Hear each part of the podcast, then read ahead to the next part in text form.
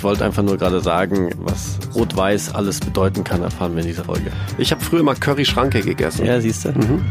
Das ist ja so ähnlich. Auch ein Fetisch. Mhm. Mhm. Auch, ja. Viel Spaß. Recht intim. Die absurdesten Sexfälle. Eine neue Woche, ein neuer Fall mit demselben Anwalt wie immer. Und er grinst sich wieder mal schön durch die Sprachkabine an und freut sich, dass er hier sein darf. Äh, herzlich willkommen, Alexander. Vom wegen Sprachkabine, Sünderkabine nenne ich das hier. Ja, weil du so einen hochroten Kopf hast und anfängst zu schwitzen. Es ist schon warm in dieser Kabine, es stimmt. Ah. Aber wir haben jetzt auch schon äh, richtig herbstliche Temperaturen, dementsprechend das passt. Ja, passt auch zu unserem Fall. Sag mal, bist du schon mal in eine Polizeikontrolle geraten? Öfter. Und? Wie ist ich, das ich Gefühl? Sogar, äh, ehrlicherweise, also ich glaube, wir kennen es in unserem Geschäft in der Eventbranche eh ziemlich gut, dass wir da sehr oft angehalten werden. Also wenn ich nichts verbrochen habe, also nichts getrunken habe und angehalten werde, habe ich gar kein Problem damit. Ähm, ich erkenne Zivilautos, erkannte ich äh, bis letztes Jahr sehr, sehr gut. Nachdem sie jetzt die Antenne im, im Fenster drin haben, ist es schwieriger. Davor war es nicht so schwierig. Ähm, da habe ich das ein oder andere Mal auch äh, mit dem einen oder anderen Zivilbeamten, ich wollte schon Bulle sagen. Darf man übrigens, keine Straftat. Echt? Nein, also für alle Zuhörer, man darf Bulle sagen. Stimmt, genauso wie man sagen darf, ihr seid alle scheiße, ne? Das ist also Aber nur wenn du alle bezeichnest. Ja, ich sage ja? alle, genau. Also wenn, wenn, wenn, wenn irgendwie, äh, da, da gab es diesen, da gab es übrigens einen sehr lustigen Fall. Da wurde einer angehalten mhm. und sagte dann, also das Fenster runterkurbelte, na, Herr Oberförster, zum Wald geht's da lang. und der Polizist hat natürlich wegen Beamtenbeleidigung gleich angezeigt und sagt das Gericht, Freispruch. Warum? Herr Oberförster ist doch ein ehrbarer Beruf. Oh, geil. Kein, kein Witz. Also man kann zum Polizisten Herr Oberförster sagen. Okay, sehr schön. Das muss ich mir jetzt merken. Nee, also ich, ich bin schon öfter angehalten worden. Äh, einmal habe ich sehr geschwitzt, da war ich auch gut dabei, aber ich habe es gut hinbekommen. Achtung, als ein Anwalt muss ich dich jetzt warnen. Keine Straftaten live on air beichten. Ja, nicht, dass die noch herkommen. Ich weiß nicht, ob es verjährt ist. Lassen wir das Wie lange ist denn verjährt? Ja, das kommt drauf an, was du alles dir eingeworfen hast, mein Lieber. Nee, nix eingeworfen. Nee, nee, nee, nee. nur, nur getrunken. Zwei okay. Bier. Du hast gerade, du hast gerade gesagt, du wirst öfters aufgehalten. Du bist ja. wahrscheinlich der geborene Verbrecher. Du siehst halt einfach nee, aus wie ein Verbrecher. Weißt du, was ich ganz ehrlich, und das, das, das war das Schlimmste überhaupt. Ich hatte früher so einen Golf. Also seitdem ich jetzt so, so getunten mit blauer Unterbodenbeleuchtung, tiefer gelegt, breitere Reifen. Ich sehe nee, dich bildlich nicht, drin. Und hinten und hinten im Kofferraum dein Backpacker-Rucksack. Genau.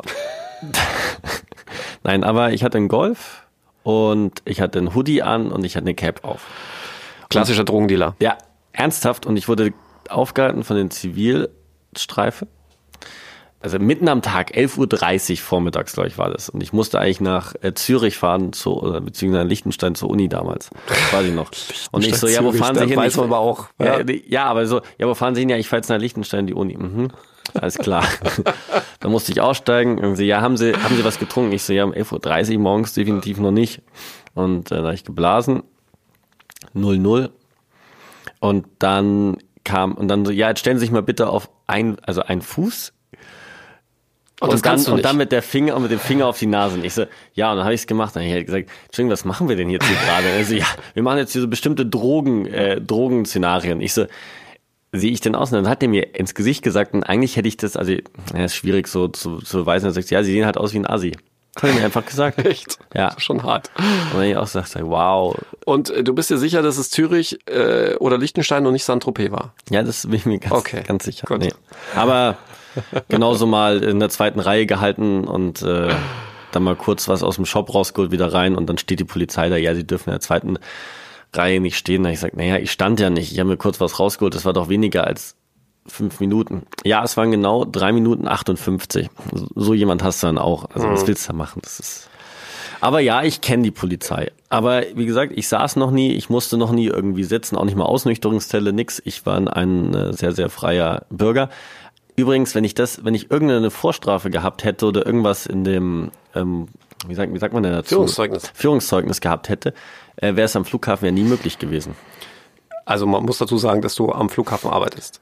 Ja, hin und wieder. Ja, hin und wieder, genau, genau. weil du mich letztes Mal gefragt ja, hast dazu. Ja. Und ähm, das Führungszeugnis wird auch jedes Jahr äh, von neuem kontrolliert. Und solltest du ein, eine, ein Verfahren irgendwas drin haben, verlierst du Lizenz am Flughafen zu arbeiten. Ja, da sind sie sehr hart. Ja, müssen sie ja auch. Ich glaube, sonst kannst du ja alles da einschleusen. Klar, ja.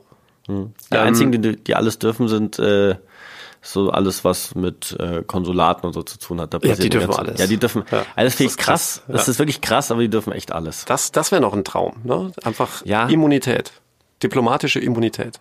Ja. Gilt aber nur im anderen Land. Das wissen auch viele nicht. Also es hilft dir gar nichts, dass du als Deutscher Diplomat- äh, Diplomat bist, weil in Deutschland selbst hast du keine Also Immunität. sondern- Steuer als Diplomat in Deutschland bringt dir nichts. Ja, bringt dir nichts. Ja. Du musst immer ausländischer Diplomat sein. Gut, aber warum ich dich das mit der Polizeikontrolle gefragt habe, ja, hat ja seinen Grund. Denn im heutigen Fall geht es um eine Polizeikontrolle. Und zwar um eine Polizeikontrolle etwas außerhalb Münchens, in einem kleinen Bezirk, sage ich jetzt mal, bei dem sich Hund und Katz abends, nachts gute Nacht sagen. Ja, also auf gut Deutsch, da passiert nicht viel. Ja, und ähm, es war Samstagabend, die örtliche Polizeidienststelle hat sich gedacht, na, jetzt machen wir mal eine kleine Alkoholkontrolle, stellen uns da auf, wo wir uns immer aufstellen, da bei irgendeinem so kleinen Kreisverkehr, wo sich eigentlich nur Einheimische hin verlieren. Und da haben sie dann so gegen 1 Uhr nachts Alkoholkontrolle gemacht von vor allem ist es halt die klassische Zeit, wenn man halt so von Wirtshaus nach einem durchzechten Abend nach Hause fährt. Ja? Und dann fällt ihnen ein weißer, schicker, großer Audi auf. Und da sind sie sich schon sicher, aha, auch anhand des Kennzeichens, der ist nicht von hier. Hm, ja, da wären wir wahrscheinlich nicht fündig bei dem, aber ach, was soll's, war jetzt eh nicht viel los. Kontrollieren wir ihn einfach mal. Allgemeine Verkehrskontrolle. Ja, und halten sie ihn an. Und der Fahrer lässt sein Fenster runter. Und dann sind die schon etwas irritiert. Denn dieser Herr, wirklich sehr fein gekleidet, im dreiteiligen Anzug, gut situiert, sieht man sofort, hat sein Gesicht voller Blut. Sein ganzes Gesicht ist blutig, auch schon so leicht angetrocknet, hat schon so, so braunrötliche Blutkrusten an den Seiten. Man sieht aber jetzt keine frische Wunde und sie finden das also sehr merkwürdig.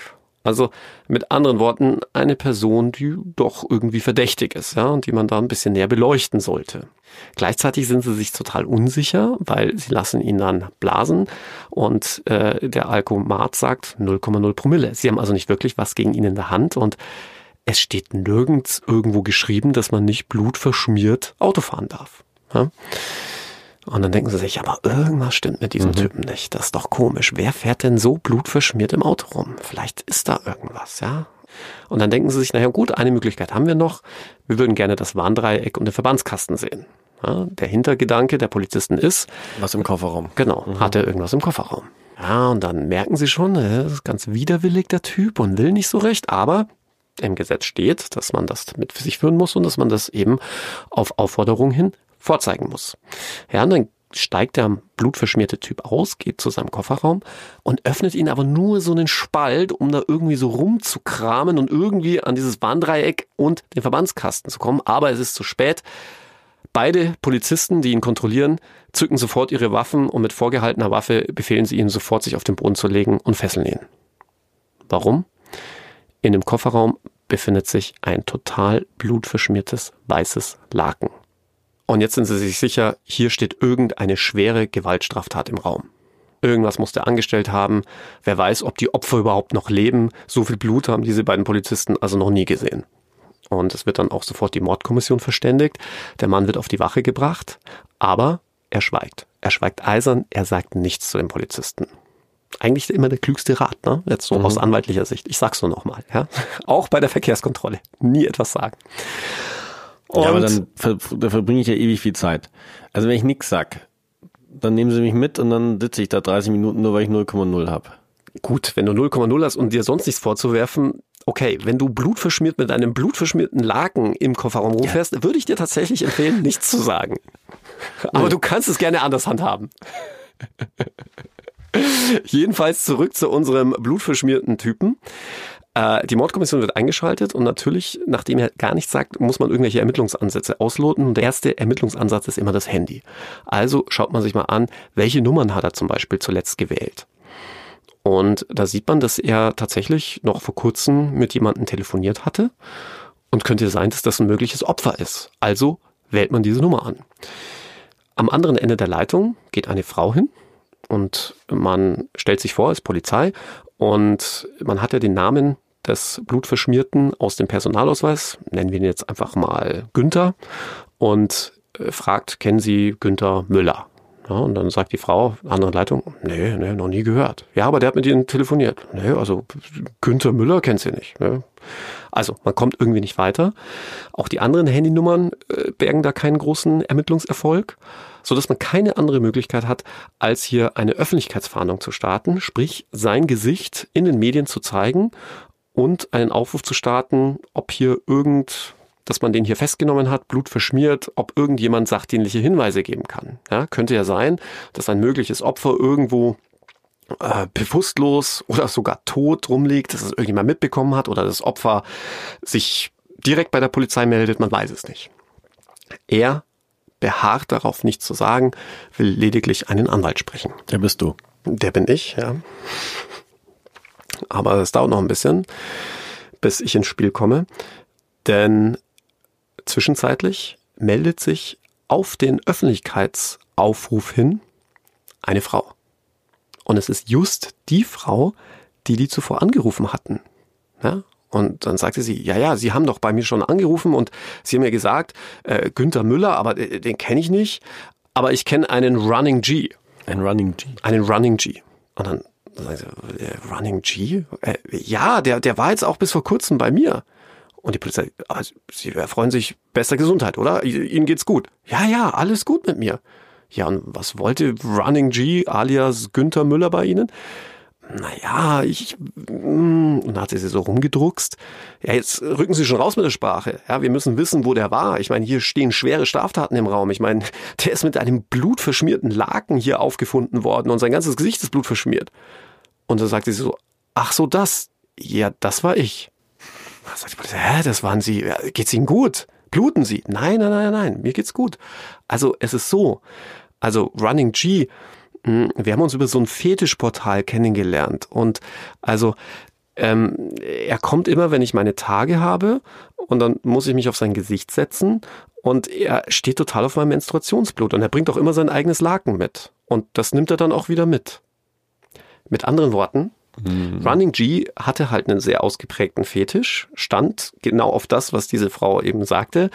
Äh, wenn Frauen ihre Tage haben, sich mit denen zu treffen, hat denen dafür Geld bezahlt und wollte dieses Blut möglichst lang im Gesicht behalten. Ja, das hat ihn einfach angetörnt. Und das war die ganze Geschichte, die dahinter steckt. Er hatte also nichts angestellt, nichts gemacht und es war natürlich auch nicht strafbar. Und wie gesagt, es ist auch nicht strafbar, blutverschmiert Auto zu fahren.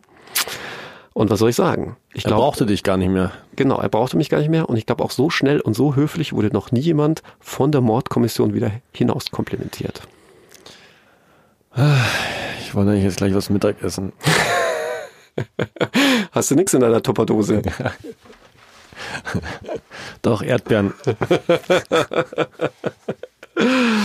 Ja, krasser Fall, finde ich. Ne? Also äh, Brutal. auch der aber Ausgang. Diese, aber diese Fetische immer, was wir jetzt schon alles hier hatten, also es ist, es gibt immer was Neues. Also es ist schon, wie man darauf kommt, darauf zu stehen, das frage ich mich bis heute. Also ja, ich, ich meine, so Lack und Leder ist ja noch ziemlich normal, aber also jetzt irgendwelche äh, Schalentiere zu zermanschen und irgendwelche äh, Scheiße zu essen oder zu riechen oder keine Ahnung. Also, naja, ja, jedem Tierchen sein Pläsierchen. Ich meine, äh, ich sage ja, solange man niemandem schadet, leben und leben lassen. Das stimmt. Das ist ein schöner Satz für heute. Damit beende ich heute schon mal diesen Fall. Wir machen heute eine knackige Runde. Okay. Und äh, freue mich schon auf nächste Woche. Da, da wird sich aber deine Freundin beschweren, die immer 40 Minuten hören will. Ja, die hat ja einmal jetzt 40 gekriegt am Anfang. Ah, okay. Und als wir nach, nach unserer Sommerpause. Gut. Und ich glaube, dass du jetzt auch mal wieder ein paar Wochen deinen ähm, Dreifachmord hast. Das stimmt. Ansonsten hätte ich dir noch angeboten, einfach sämtliche Fetische aufzuzählen, von denen ich je gehört habe, aber das heben wir uns dann fürs nächste Mal. Das auf. machen wir. Alles klar. Bis dann. Ciao. Ciao.